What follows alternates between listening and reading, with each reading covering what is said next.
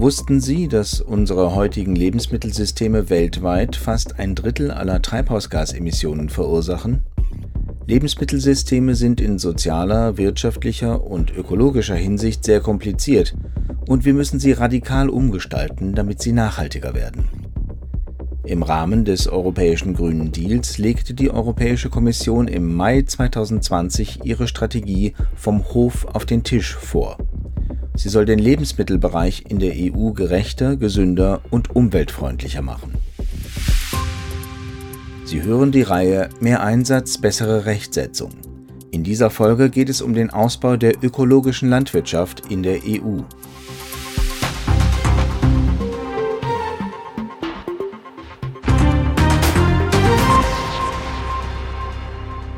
Der ökologische Landbau erzeugt hochwertige Lebensmittel, die die Umwelt nur wenig belasten.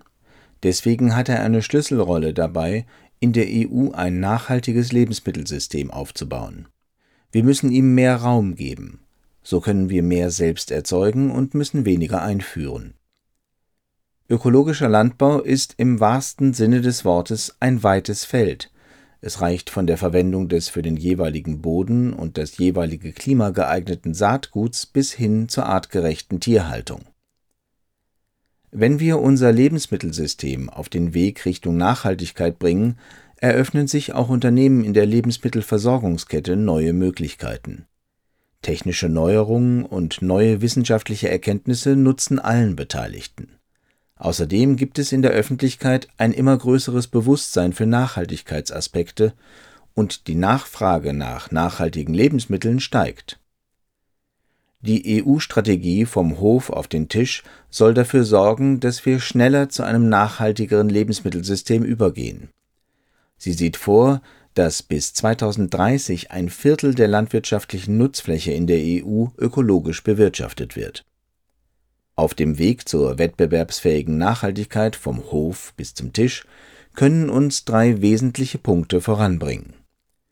Zuallererst soll die Strategie dafür sorgen, dass sich das Lebensmittelsystem von der Erzeugung bis zum Verbrauch neutral oder sogar positiv auf die Umwelt auswirkt, also die Böden erhält und wiederherstellt, den Klimawandel bremst und sich auf seine Folgen einstellt, Tiere gesund erhält und schützt und den Artenschwund nicht nur aufhält, sondern umkehrt.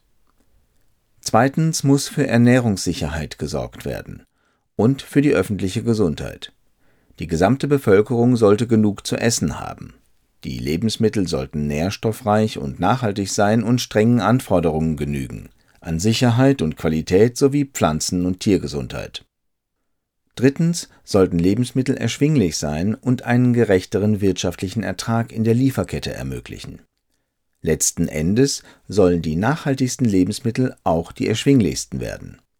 Dadurch wird die Lebensmittelversorgung in der EU wettbewerbsfähiger und außerdem wird der faire Handel gefördert. Mit dieser Strategie kann die EU weltweit Maßstäbe setzen. Damit der gerechte Übergang gelingt, sind aber nicht nur neue politische Initiativen nötig. Von entscheidender Bedeutung wird sein, dass geltendes Recht ordnungsgemäß angewandt wird. Das gilt vor allem für Tier- und Umweltschutz und den Einsatz von Pestiziden. Ein weiteres Ziel ist, zur Stärkung des Vertrauens der Verbraucherinnen und Verbraucher in Bioerzeugnisse mehr Kontrollen einzuführen. Das soll sicherstellen, dass Ökolebensmittel keine Giftstoffe enthalten.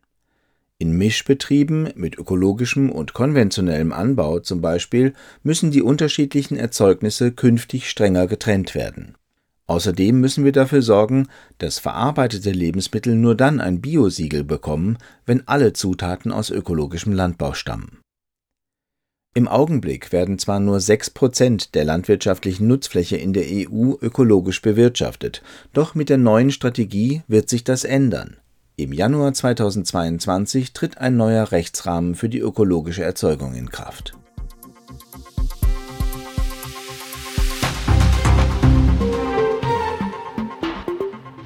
Diese Sendung wurde Ihnen präsentiert vom Europäischen Parlament.